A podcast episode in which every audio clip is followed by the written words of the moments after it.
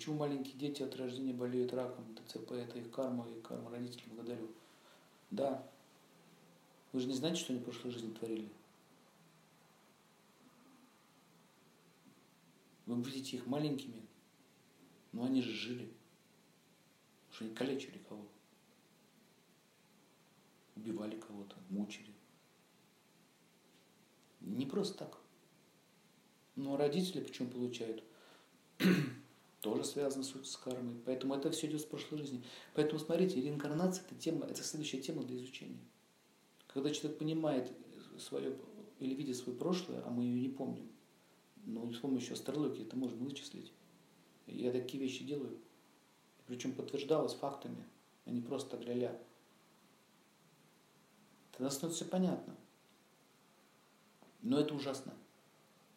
Э, в свое время я посещал детский онкологический центр, больницы, э, занимался благотворительностью и ездил по таким вот местам и общался с родителями, читал им лекции. Но надолго мне не хватило, потому что после таких страданий не, не, не выдерживает душа. Это просто невозможно видеть. Я не говорю, что да, карма пусть страдает. Конечно, больно, печально, но все-таки это идет оттуда.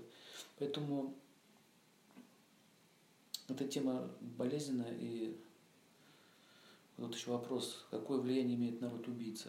Убийца не, не понял, кого. В роду убийца или кого-то убили. Ну, влияет, конечно. Будет последствия всего этого. Для этого существует тема, которая называется кармаканда. Кармаканда – это произведение,